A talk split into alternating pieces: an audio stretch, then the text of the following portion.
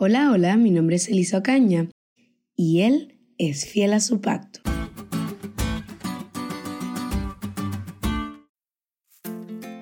Oh Señor, por siempre cantaré la grandeza de tu gran amor. Por todas las generaciones proclamará mi boca tu fidelidad. Declararé que tu gran amor permanece firme para siempre, que has afirmado en el cielo tu fidelidad. Dijiste, he hecho un pacto con mi escogido, le he jurado a David mi siervo, estableceré tu descendencia para siempre y afirmaré tu trono por todas las generaciones. En el inicio del Salmo 89 se nos muestra el pacto davídico. Este contiene la promesa de Dios de sostener eternamente el linaje de David y la prosperidad del pueblo de Dios.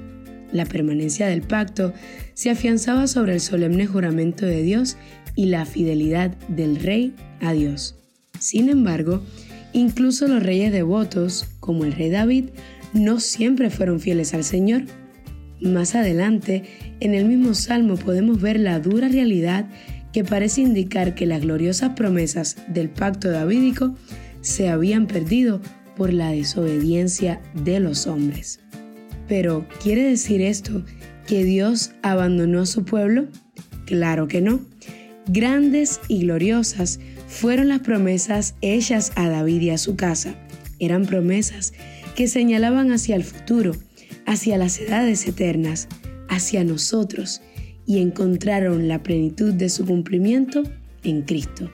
Aunque el elemento humano no cumplió el pacto, nosotros podemos estar seguros de que Dios sí lo cumpliría, porque el pacto descansa en la obra de Jesús, no en la de los reyes.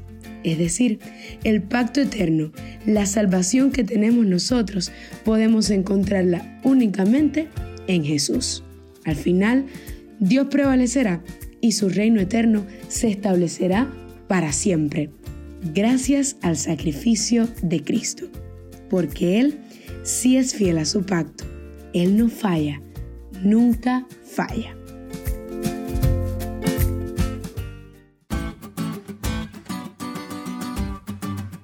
¿Te diste cuenta lo cool que estuvo la lección? No olvides estudiarla y compartir este podcast con todos tus amigos. Es todo por hoy, pero mañana tendremos otra oportunidad para estudiar juntos.